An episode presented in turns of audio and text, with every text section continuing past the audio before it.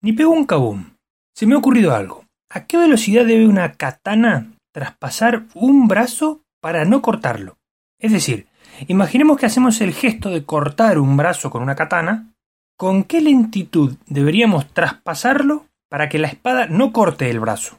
Debería ser posible, ¿no? Si lo hacemos con suficiente lentitud, las fibras y el hueso, ¿no? Se irían regenerando a medida que vayamos atravesándolo. Supongamos que esa katana mide 50 centímetros de largo, un centímetro de ancho y medio milímetro de grosor. ¿Qué opinan? ¿En cuánto tiempo tendríamos que traspasar ese brazo para no cortarlo?